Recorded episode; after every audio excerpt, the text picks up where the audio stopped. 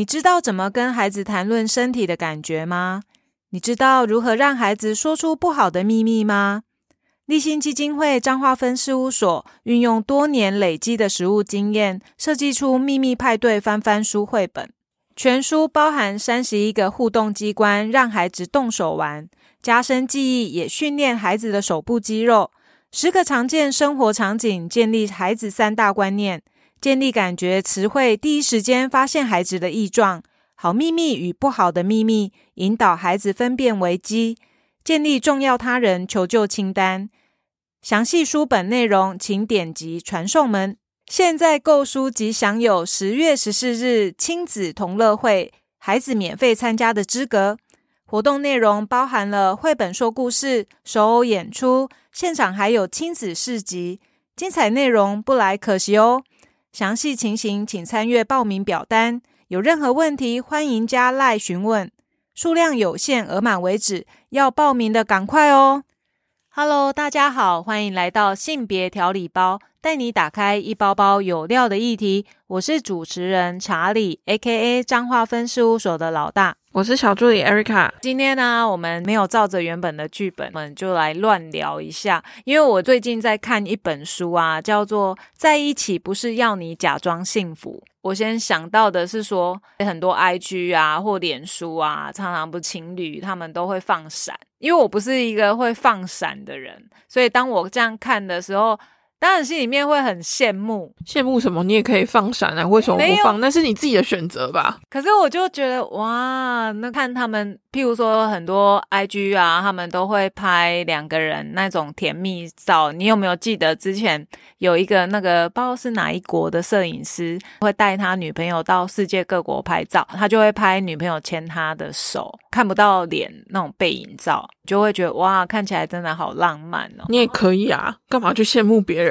可是可能很多事情我都觉得，哎，好像现在社会上很多都可以，可是我自己要做，好像我还是蛮八股，或者是我觉得我还是想要拥有自己的隐私的部分，所以我其实比较不会随波逐流去做这一件事。等等等等，可是如果你的 I G 是设隐藏的话。你 po 你的照片应该没关系吧？可是还是会有朋友看到，因为你 po 文就是想要让别人看嘛。所以我有时候像我 IG 的话，比较我 IG 跟脸书我是有区分朋友群，还有就是会有不一样的。呈现的方式，脸书的话会讲一些励志文啊，或者是像我们要办什么活动，会做一些转贴，还有可能带家人出去啊，就做一些心情上的。可是我的 IG 我就会设定是做一些美食分享啊，或者是哪里好玩啊等等这一些，就是有点区隔啊。但是我觉得不论是哪一边呐，就是脸书或者是 IG，其实基本上你都会看到很多的朋友，他们会分享跟男朋友或老公啊一起去享用完。餐啊，午餐啊，什么？然后其实我真的会很羡慕，可是我就觉得，哎，对啊，我自己都做不到，觉得蛮矛盾的。因为其实，反正我觉得你的 IG 如果设不公开，就是当做你自己在记录生活就好啦。你干嘛去管别人怎么看？你就把那些追踪你的朋友当成空气就好啦。我不知道哎，但是我就是对于会愿意这样曝光自己的感情世界或家庭生活，其实我是真的。带有蛮羡慕的眼光，然后好，anyway，感觉你是有心魔吧？哦，有可能，但是我觉得可能就是刚刚就延伸到啊，对啊，那我们今天到底要讲什么题目？为什么我看到了在一起不是要你假装幸福这个句子？我刚刚要讲的其实是说，对很多人他们都会在 IG 或脸书去线动里面啊，去曝光自己跟另一半比较浓情蜜意的时刻。我可能心里面有一个心魔，就是觉得啊，他们都不会。吵架吗？还是说，哎，他们真的都这么甜蜜吗？就是有很多小恶魔就开始想说，生活都不是这样过，那为什么一定要在脸书啊或 IG 的线动里面去曝光？哎，我现在好甜蜜哦，这样，因为他想要记录当下，就像你讲的，不可能所有的恋情都不争吵嘛，至少记录当下，说我们是幸福。如果以后吵架或分手，那就算啦，反正 IG 的贴文可以随时删的，然后线动也不是会一直保留的。我就说啊，重点来了。所以你看，在一起不是要你假装幸福，所以我就会可能在脸书或 IG 看到的东西，然后再看到这本书的书名的时候，我就会更有一个想法，就说对，那如果不要假装幸福，我平常的沟通到底要怎么样做，才能够达到我是。从内而外的真正幸福感。你看一本书名，它可以让我联想那么多。你真的是脑补大王哎！到底为什么要想这么多啊？可是因为今天呢，我本来是想要讲别的题目，可是后来又想说，嗯，感觉心境上啊，我觉得查理今天没有很多的心境，所以刚好每天早上有阅读习惯，然后读到这本书，他有讲到所谓的同居。他就说，同居算是超前部署，还是超狠地雷？应该是说，现在同居啊，这个议题已经是现代里面其实很普遍的现象。像我们的生活里面，应该也是蛮多亲朋好友都有同居的状态。我自己要讲这个题目，我也觉得有一点点小挣扎，因为我知道我的朋友圈很多都是同居的，可是我其实自己。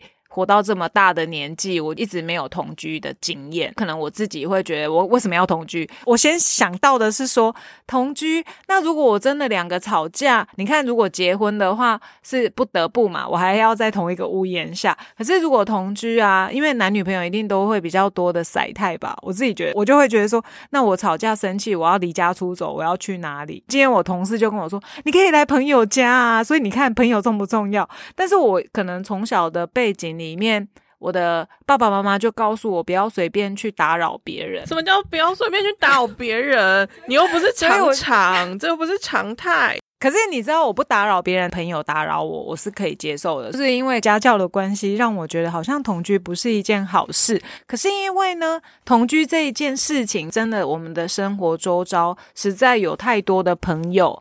他们都有这样子的经验，所以才想说，不然我们今天来聊一聊伴侣之间同居的这个议题。我那时候看这本书的时候，他先用数据来讲，你知道研究同居议题的，其实近几年是没有的。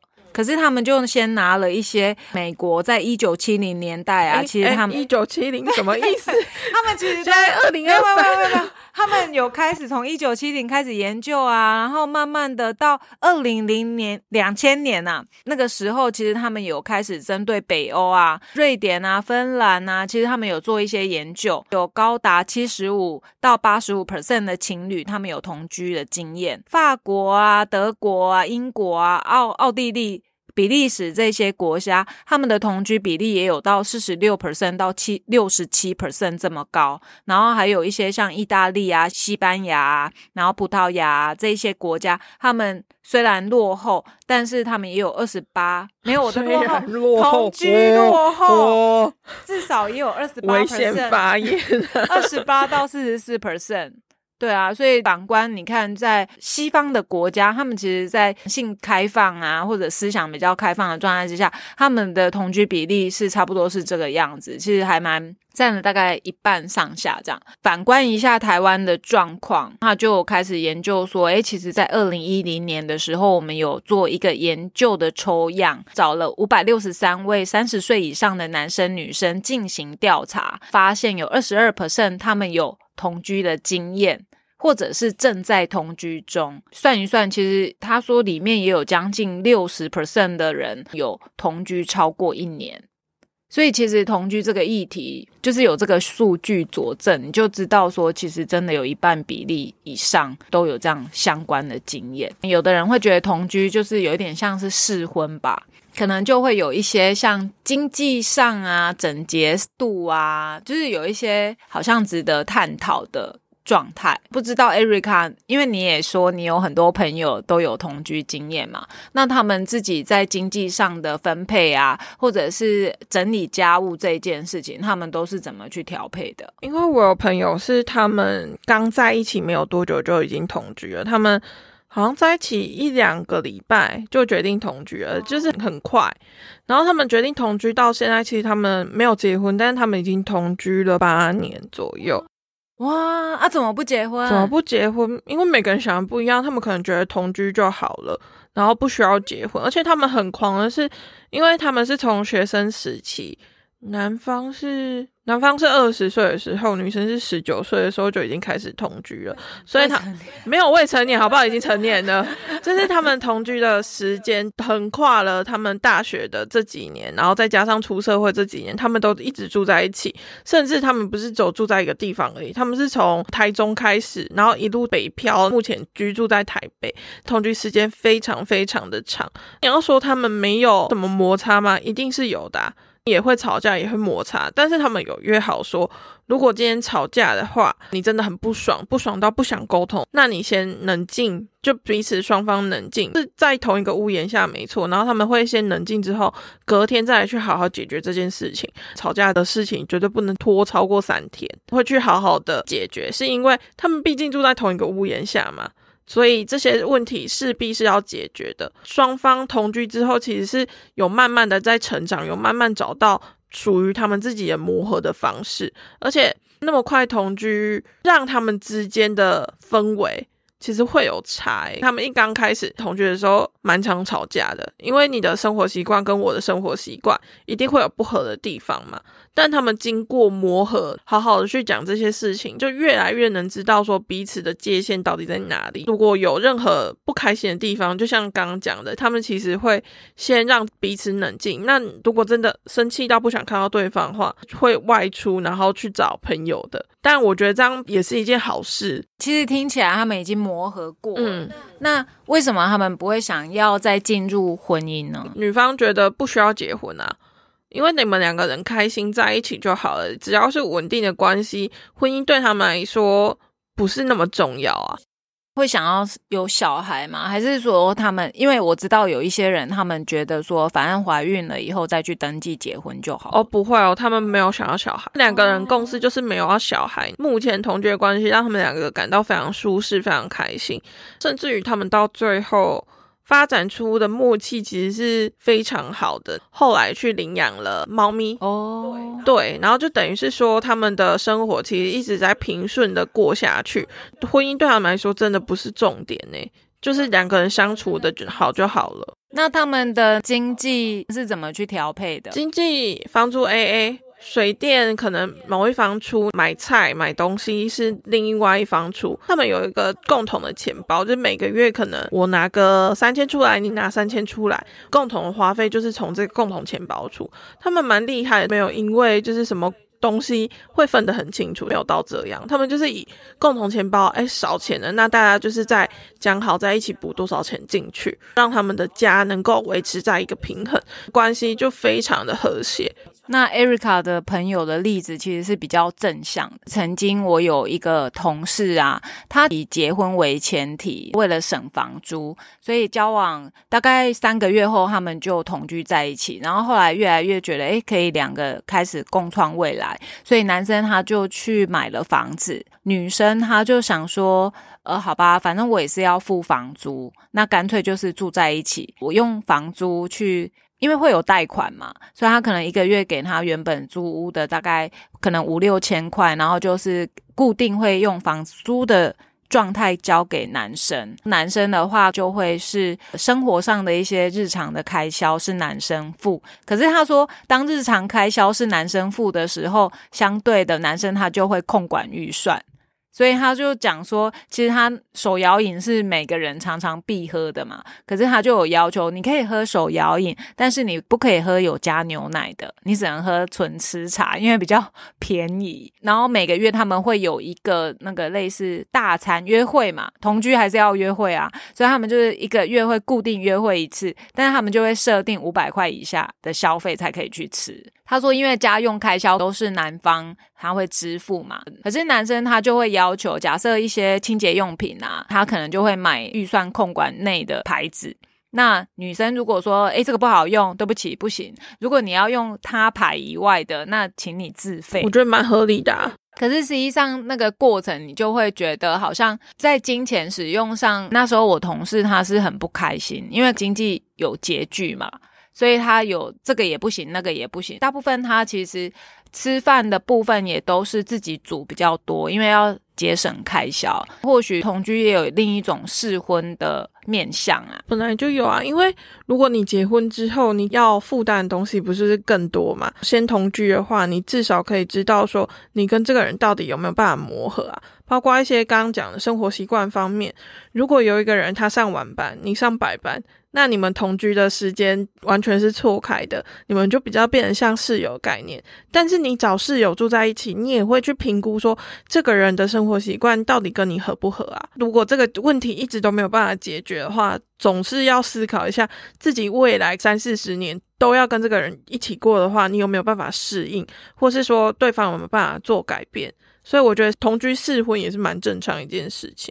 如果讲到同居的话，除了刚刚讲的经济的问题以外，其实像是清洁度。谁要打扫，谁要负担家务，我觉得这也可能是一个关键。通常两个人住在一起啊，比较常听到的是整洁，两个态度不太一样。当然就是看谁受不了，谁就去整理嘛。可是里面有一个我觉得蛮常会被提出来，就是到底马桶盖要不要掀起来，或者是男生为什么尿尿他都不把马桶。盖掀起来，建的整个马桶盖都是，较尝试同居会引爆的一个点。结婚夫妻也是，因为呃，我同事他就有讲说，他去学校做一些教育宣导分享的时候，就有讲到说，那个马桶盖啊，男生都会喷的到处都是，导致两个人的婚姻啊产生了一些裂缝，都是从马桶要不要掀盖子为开始嘛。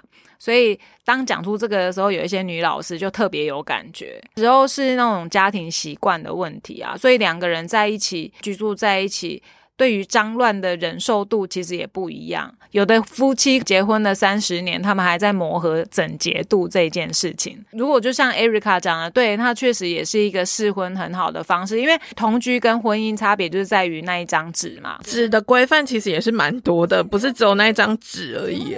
结婚的时候很简单，就签签字嘛，对不对？办个风光的婚礼。可是当你决定要离婚的时候，那个琐碎的事情才是很繁琐，会让你很麻烦。但是当然也因为有那个证书，你因为你知道他不能随随便便说断就断的。可是我也曾经被我的伴侣有点质疑呀，他就说有没有结婚跟那一张证书，其实他觉得一样繁琐。就是你已经同居了，你要拆开的财产一些规则啊，本来讲好的，其实他那个跟等同跟结婚一样，他不是随随便便的。到底在决定不要住在一起的当下，其实听起来大部分都是因为扯破脸吧，比较不是因为觉得哎好，我们同居一年够喽，然后我们各自回去到原本的生活样貌。你有听过这样子的例子吗？我朋友之前同居之后分居，是因为他自己的业务上的调动，哎，而不是说。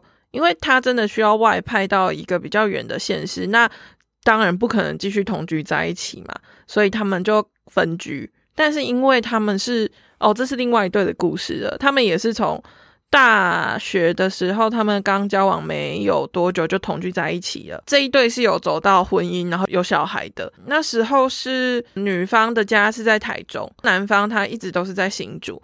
那他毕业之后也是回新竹工作，但那时候女方其实已经跟男方同居了四五年左右了。对于这样职务上的调动，因为对于未来的发展或是长期的经济因素，男方回新竹会有更好的发展，所以他们就。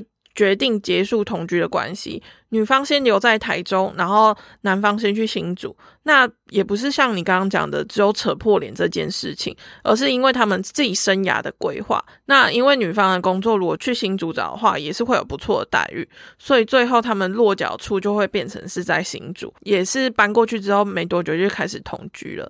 但是可能 Erica，你的朋友都比较理性，有时候情侣在面对这些事情，我们通常都觉得，哎，同居很好。我会有一个建议，就是说，当我们决定两照要一起同居的时候，其实我们也可以想一想后路。因为其实都是在试行嘛，不知道我是不是跟他住了以后，感觉就跟恋爱一样甜蜜，生活上的柴米油盐绝对不会是像诶偶尔见见面那样子的那么的舒服啦。可能这也是一个契机啊，我觉得，因为你就是同居就在试嘛。所以我的意思是说，如果可以的话，当决定要同居的时候，我们也可以去讨论的是说，诶，那我们可不可以试试多久？如果不住的话，这不会因为同居以后发现生活习惯不同而导致我是决裂跟你分开的。或许他也是像你的朋友一样，他们可以很理性的去讨论。那像你朋友是因为工作的关系，所以他们选择，他们是因为有一个原因嘛？可是很多的伴侣之间的同居，他们最后可能是觉得，哎，发现彼此是不合适的，以至于他们闹的就是有点僵，所以他们才会分开，然后从此就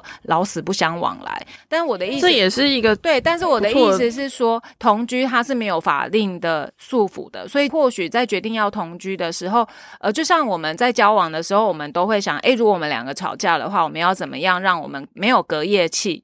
然后我们那个也都是可以事先讨论的。住了以后觉得不适合，但我们还是可以拥有保持情侣之间的关系。那是不是不住的话，我们要怎么样去做善后？也可以在事前去进行讨论，而不是等到事情都已经发生到就是没有办法收拾的时候扯破脸，然后 say 拜拜。我觉得那也会造成有一种像是恋爱里面的阴影吧，就有一点像我们本来今天要讲的那个三道猴子一样嘛。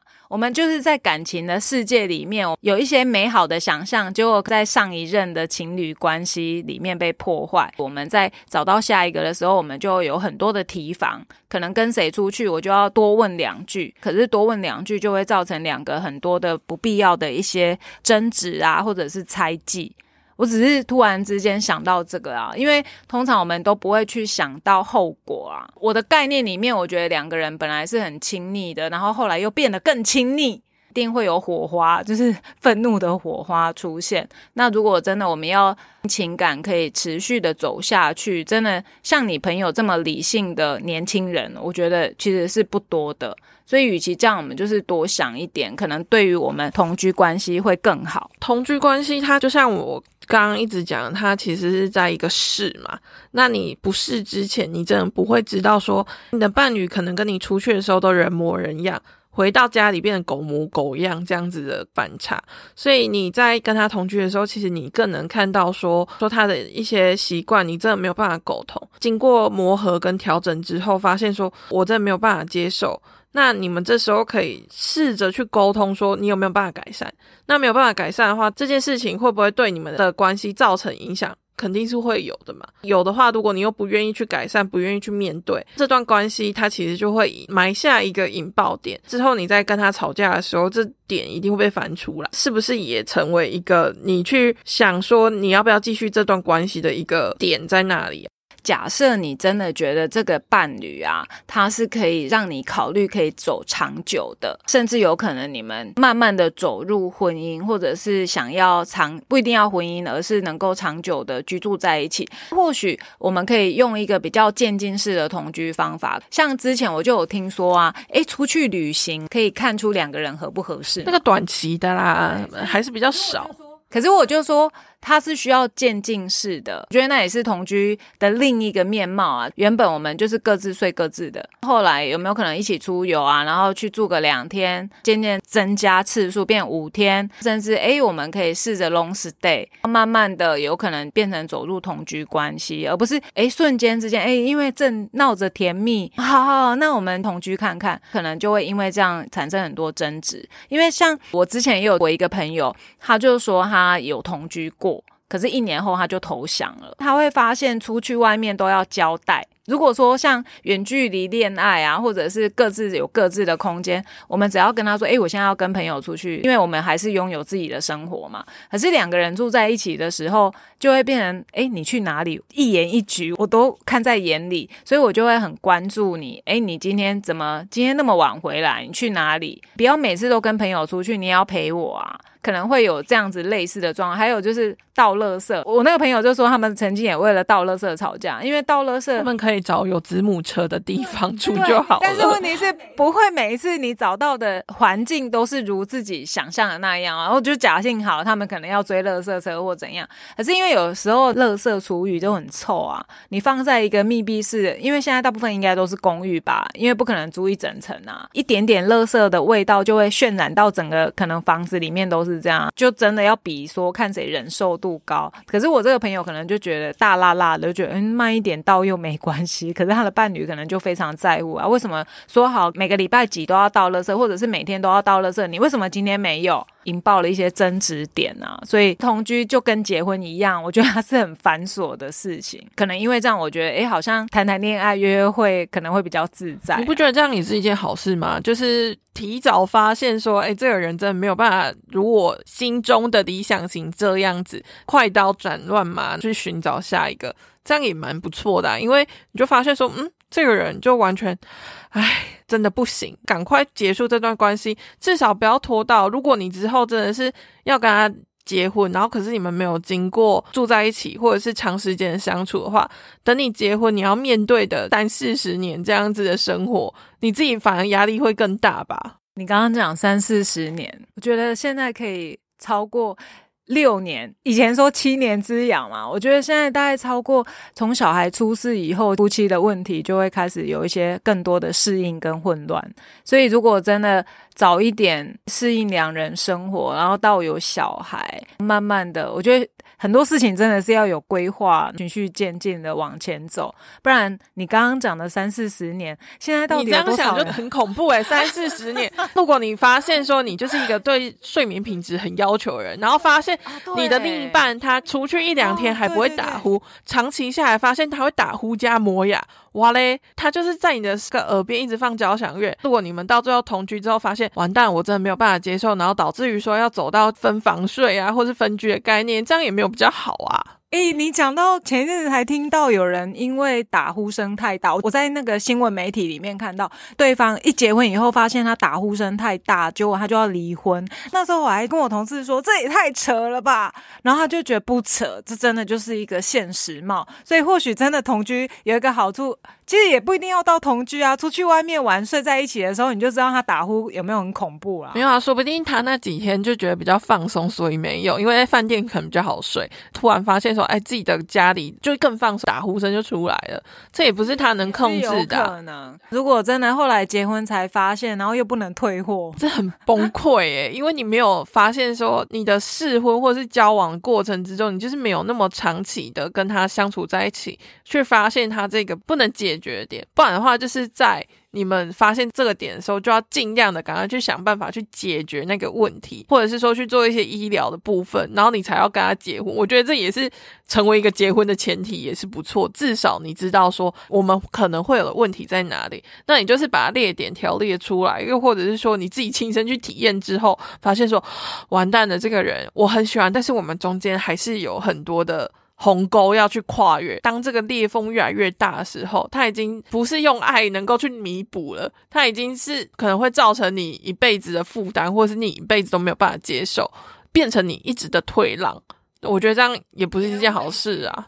也很委屈，爱情里面比较有那种委屈跟退让会比较好，因为我觉得还是要不断的沟通。只是谈到现在啊，其实我对于同居我还不是有很大的向往啊，因为我热爱自由吧。但是我又觉得，确实我们也可以透过常常一起去旅行的时候，发现对方有哪些是我们可调整跟无法调整的部分。我有个问题诶，因为你去旅行，然后住在一起，就算是长时间或短时间。都有一个问题是，你不用扫厕所，你不用扫地拖地，哎，那你要怎么从旅行之中看出这个人长期住在一起？厕所啊，有没有掀盖啊？对啊，可是重点是你不用去刷马桶，不用去干嘛，然后你也不用拖地扫地啊，因为会有人帮你做好啊。那你要怎么从这边去看出说他长期他在家里面的一些生活习惯？你要去怎么跟他磨合？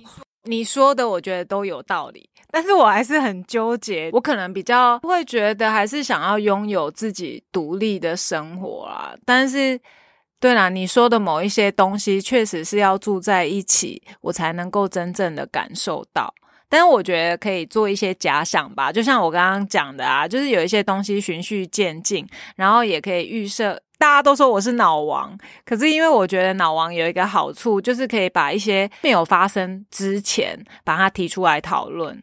因为我觉得很多事情等发生了再去讲啊，可能就会营造一些两人的争执啊。确实，生活上有很多的小细节。你刚刚我们讲说什么那个马桶盖的问题啊？其实我是从小啊，就因为我们家好像有爸爸、阿公啊，都是男生嘛，哥哥啊，小时候就一直听我妈妈在那边碎念，因为他不敢说公公怎么样嘛，所以他都只能骂我爸，就讲说：“吼，爸爸，你那个尿尿，你知道吗？男生尿尿很臭，诶你可不可以？”稍微清一下，上完厕所清一下。你就是要上厕所之前，可不可以把马桶盖掀起来？要不然女生上的时候这样很不卫生呢。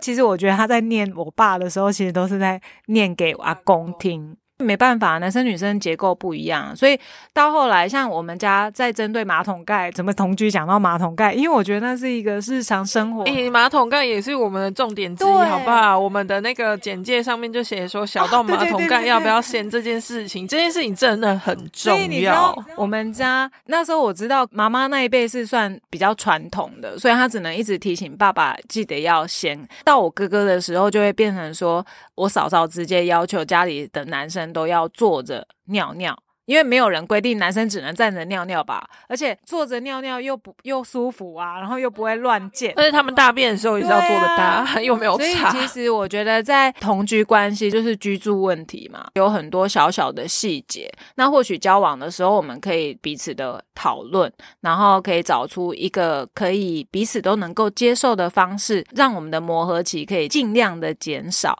两个人在一起交往不会只有居住问题啊，可能金钱使用也是个问。问题啊，然后整洁度啊，我爱干净你不爱干净啊，或者是像我们刚刚讲睡觉会不会打呼啊，这其实都是很多我们需要面对的。